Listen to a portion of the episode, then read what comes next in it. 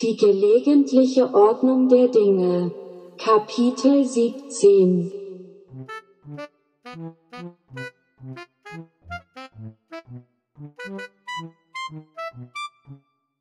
Arno, Trögers Sohn.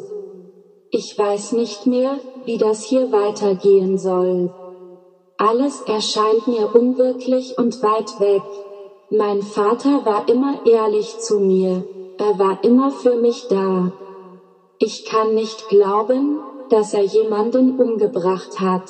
Mit Karin seiner Freundin lief alles bestens. Er hätte mir bestimmt etwas gesagt, wenn da was gewesen wäre. Das passt nicht zusammen. Ein Kriminalbeamter taucht nicht unter, er weiß, dass das nicht funktioniert.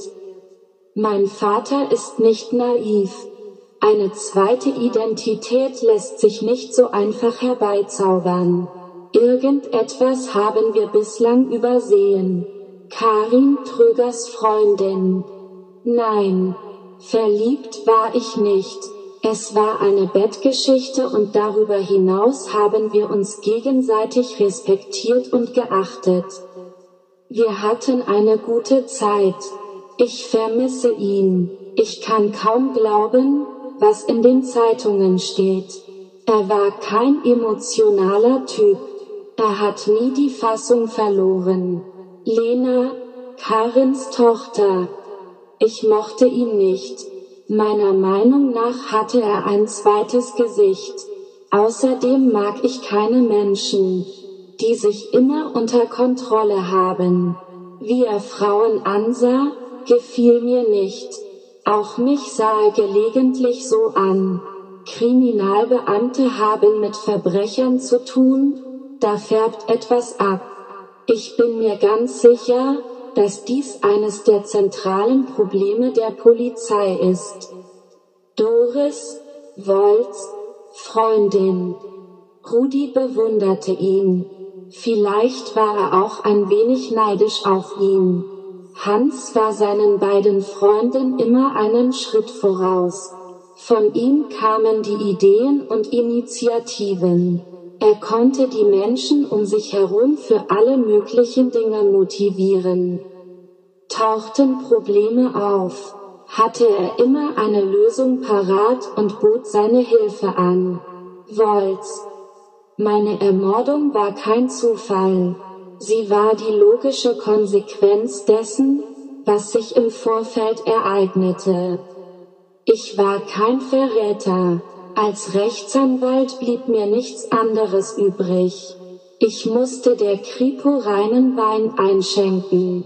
Klar hängt da immer eine ganze Familie dran. Sonja hatte keine Schuld. Sie war jung und unerfahren. Er hatte mit ihr gespielt, hatte sie gedemütigt. Sie tat das einzig Richtige.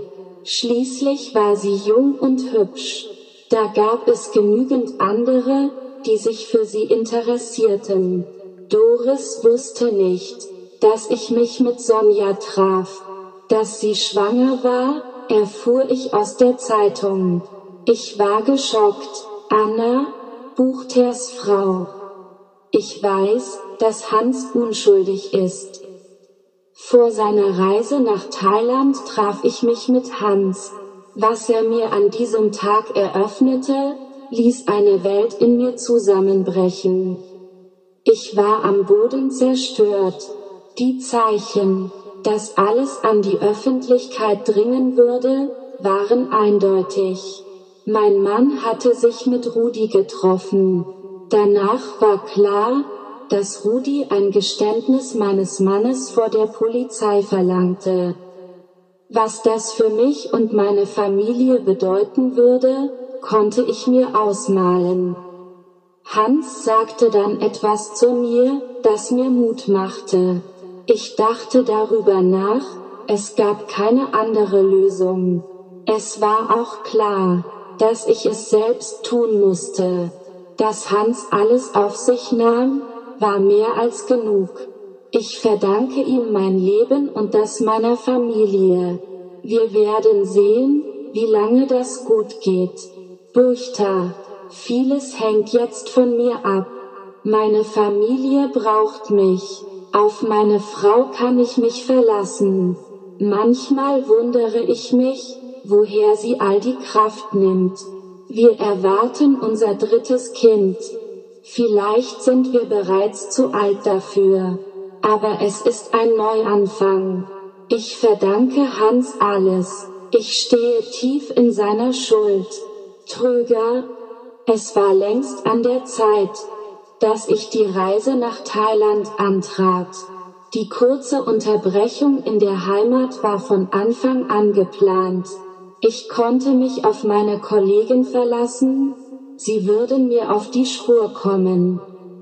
Man wird nur mich verdächtigen, und ich werde alles dafür tun, dass keine Spur zu Anna führt. Ich werde meine Kollegen an der Nase herumführen.